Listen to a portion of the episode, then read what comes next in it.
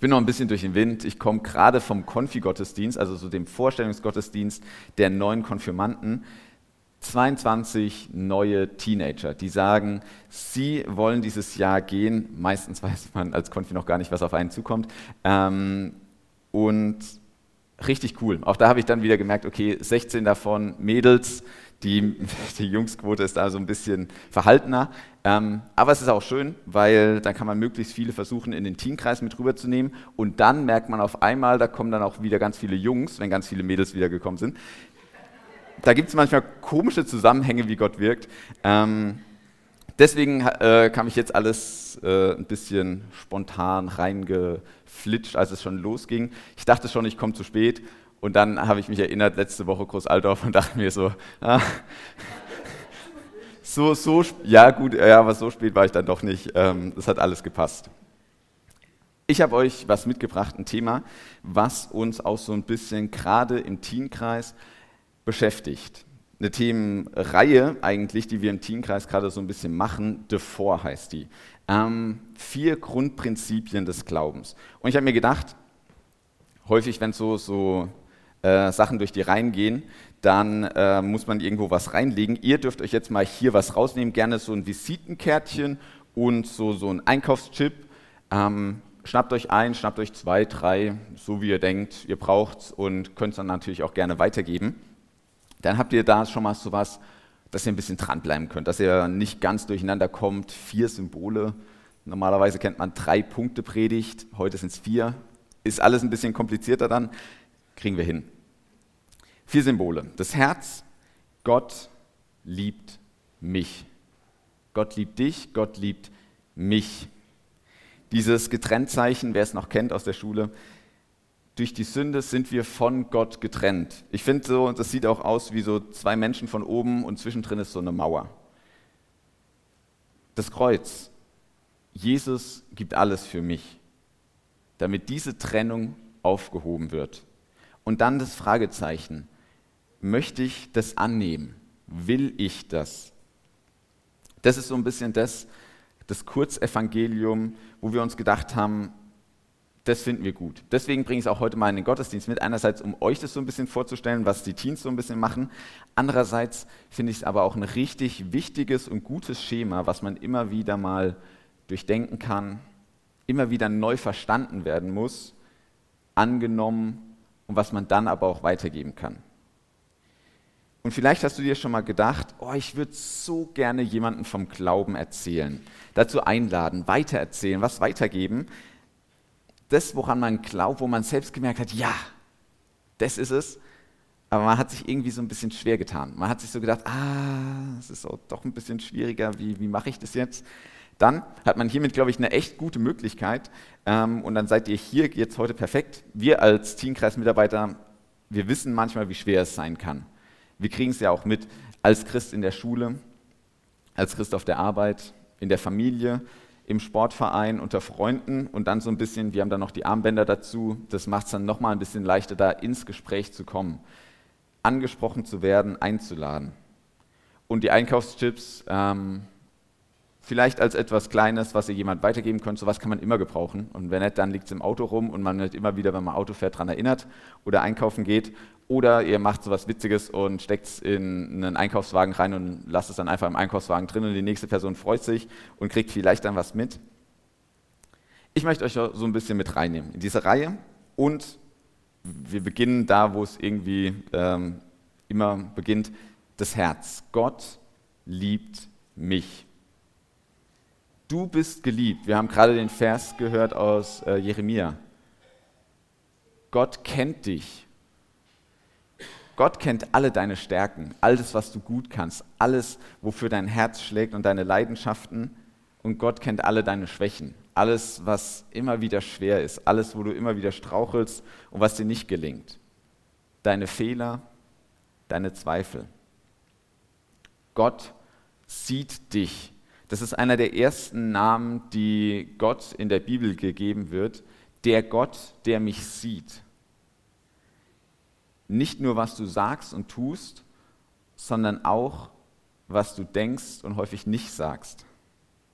Du bist Gott wichtig, unendlich wichtig. Und nichts, was du tust, kann Gottes Liebe steigern. Und gleichzeitig nichts, was du tust, kann Gottes Liebe verringern.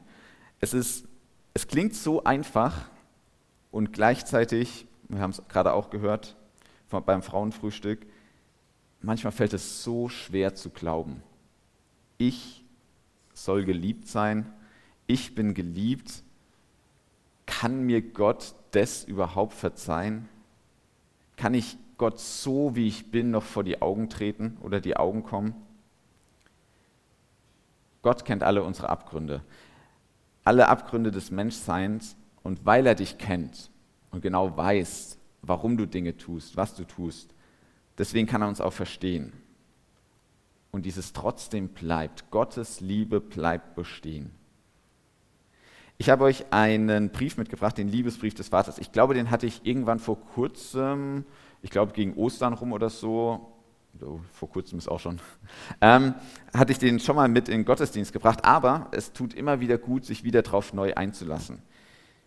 Ich lade euch ein, schließt gerne mal eure Augen und lasst euch diese Zusagen von Gott zusprechen.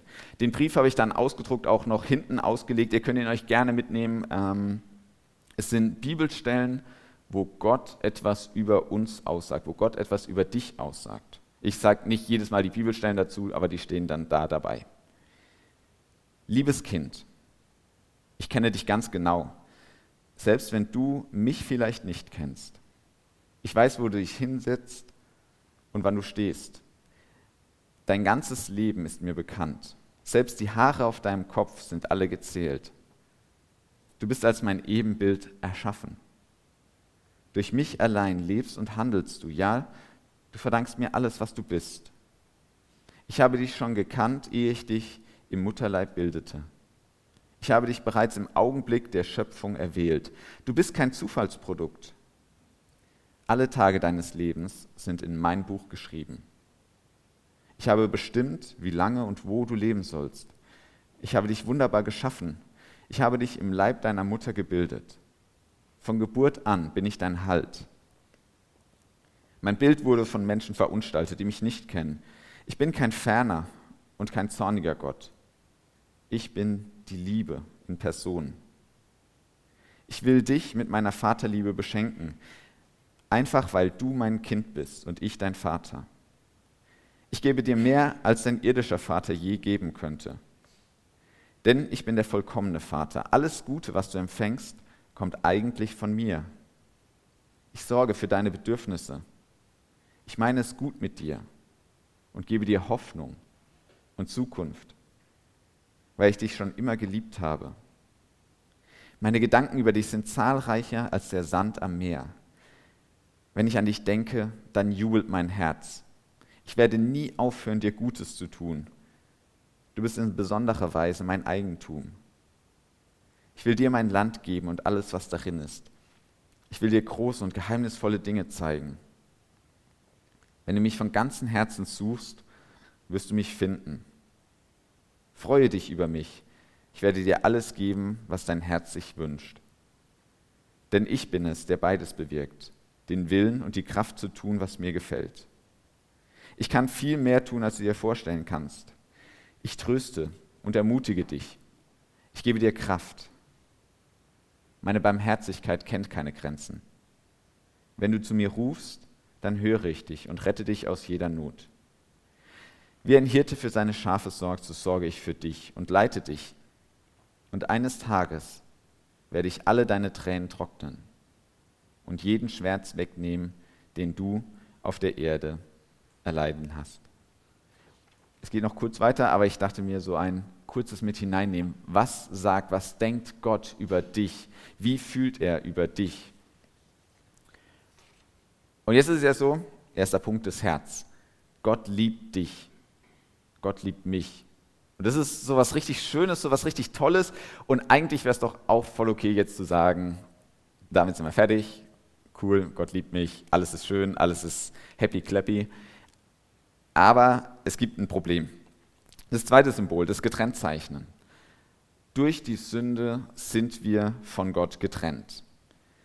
Im Alten Testament wird klar gemacht, eure Schuld steht, und deswegen hatte ich das vorhin so gesagt, weil ich es auch so finde, wie eine Mauer zwischen dir und Gott.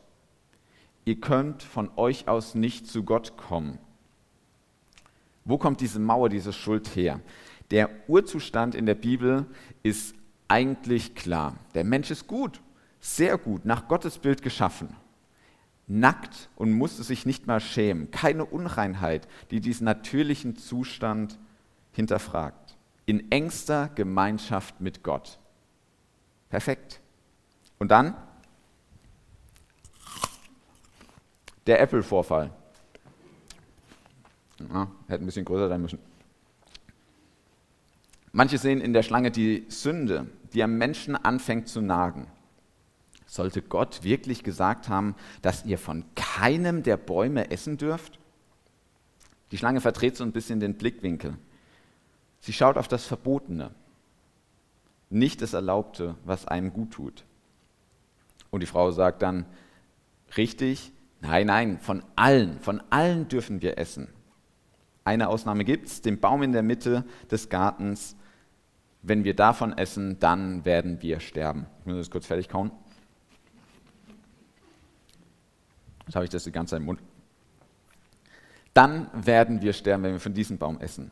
Und die Schlange sät Zweifel. Ihr werdet nicht sterben. Und das ist keine ganze Lüge. Adam und Eva sind nicht direkt gestorben. Die sind nicht, haben vom Baum gegessen und sind tot umgefallen. Aber das Sterben fängt an. Die Schlange sät eine Sehnsucht in das Herz des Menschen. Ihr werdet sein wie Gott. Denn euch werden die Augen geöffnet. Ihr könnt entscheiden und unterscheiden, was ist gut und was ist böse. Gott ähnlicher werden, sein wie Gott auf einer Augenhöhe, dachten sie. Und das hier fängt es an. Hier fängt der Fall des Menschen an. Der Mensch nimmt die Frucht und er bricht damit das einzige Gesetz, was es im Garten gab. Sünde als eine Schuld, die man auf sich lädt, ein Gesetz, was man bricht. Er zeigt damit seinen Unglauben gegenüber Gott, Gottes Worten nicht zu vertrauen. Er selbst möchte Gott in seinem Leben sein und die Entscheidungen treffen. Er verfehlt sein Ziel und fängt sich an, so ein bisschen in Sünde zu verstricken und das hat dann auch die Folge. Und typisch Sünde ist auch so ein bisschen, man möchte es jemand anders die Schuld zuschieben. Der Mann sagt, Moment mal, die Frau, die Frau, die du mir gegeben hast, Gott, ne, die, die hat mir davon gegeben, von dieser Frucht. Und Gott sagte, Frau, oh, Frau, warum hast du das gemacht? Und die Frau sagt, ich, ich kann ja nichts dafür, die Schlange, die Schlange, die hat mich überredet und die war's. Ähm, man möchte es so ein bisschen wegschieben und sagen, ich habe doch eigentlich gar keine Schuld. Die Folgen der Sünden hat Gott von Anfang an offengelegt. Wenn ihr von diesen Früchten esst, werdet ihr sterben. Die Beziehung zu Gott erleidet einen Bruch durch den Menschen. Der Mensch muss diesen Urzustand Gottes verlassen, den Garten verlassen, eine Trennung von Gott.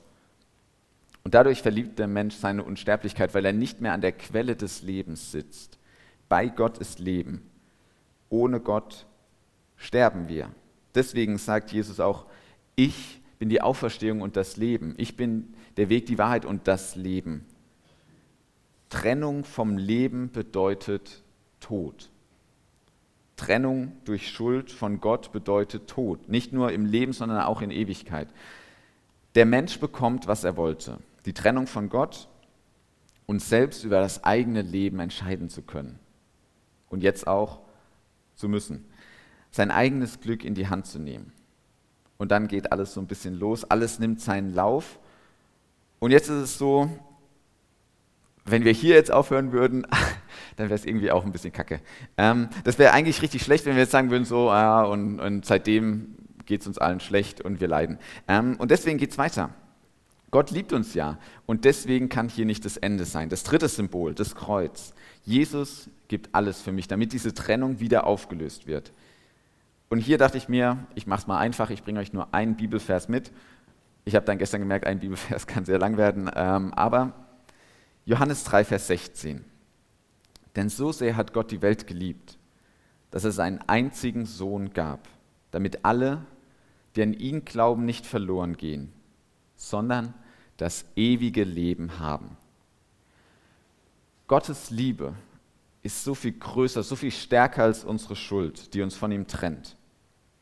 Wir haben uns von Gott getrennt und diese Beziehung aufgelöst. Und die ganze Bibel erzählt davon, wie Gott sich auf den Weg macht zu den Menschen und immer wieder die Menschen zu sich zieht. Von Abraham, der ganz am Anfang auserwählt wurde, um zu sagen, mit dir fange ich jetzt was Neues an.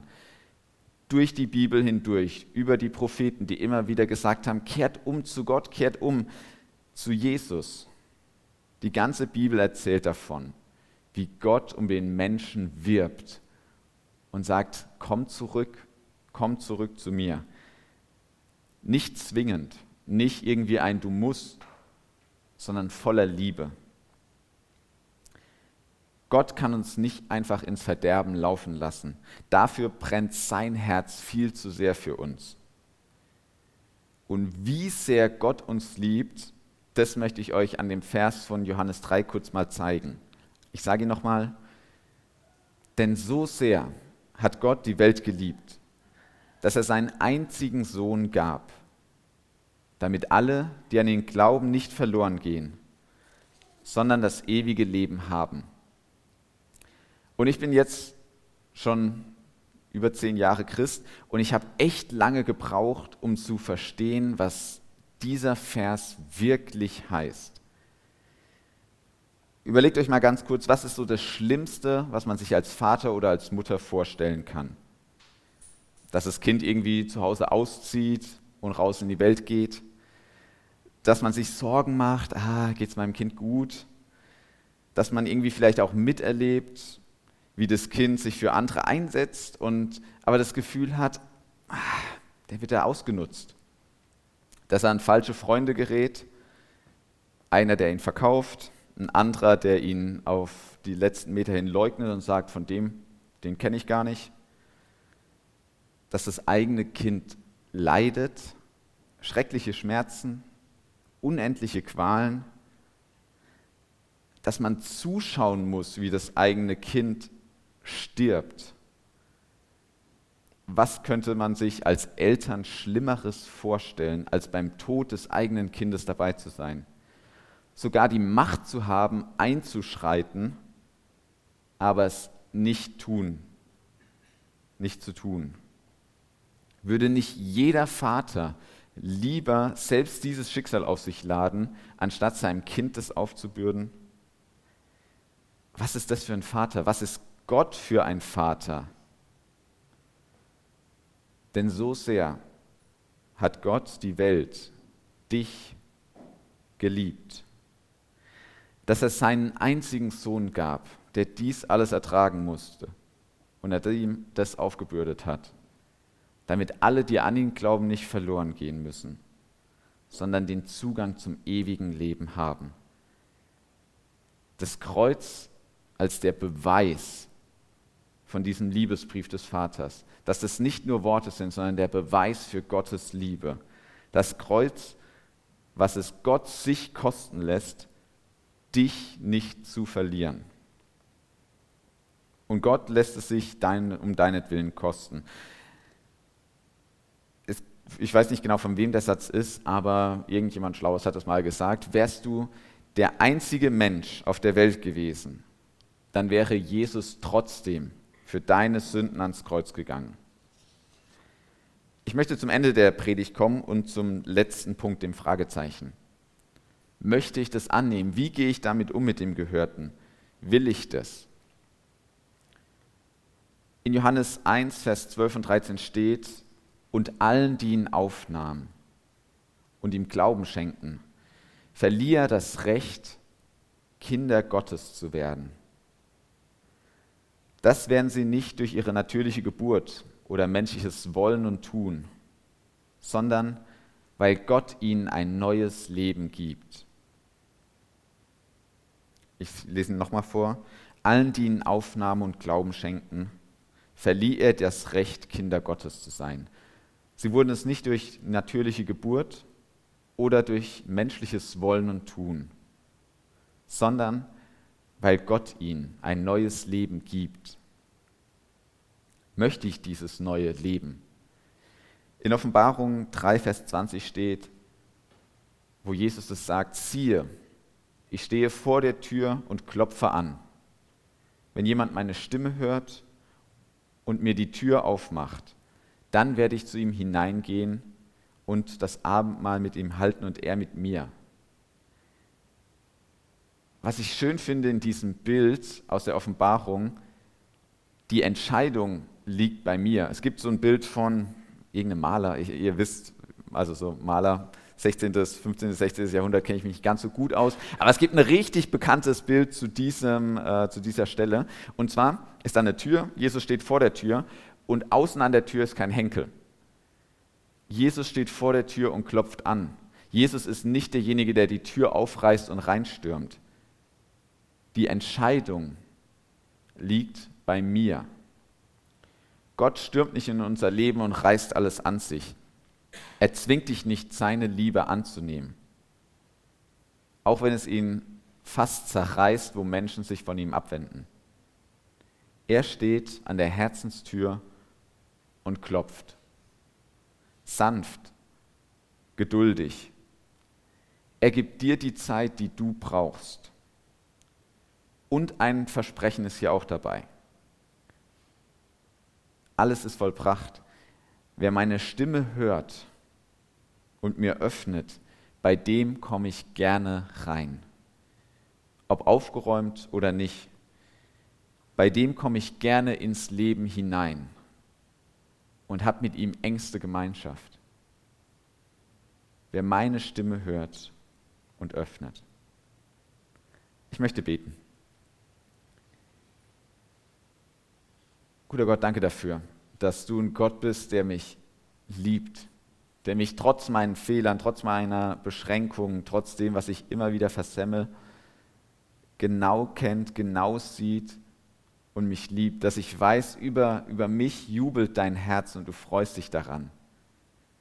Und danke dafür, dass, obwohl ich immer wieder Sünde in meinem Leben habe, mich das nicht von dir trennt.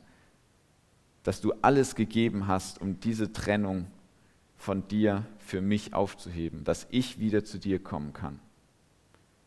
Und danke, dass ich trotzdem auch immer wieder merke, wie du an meiner Tür stehst und anklopfst und immer wieder darum ringst, Priorität zu bekommen, immer wieder hineinkommen möchtest und nicht wie ein Gast, sondern wie ein Bewohner dann einziehen willst. Ich danke dir dafür, dass wir diese Hammerbotschaft weitergeben dürfen.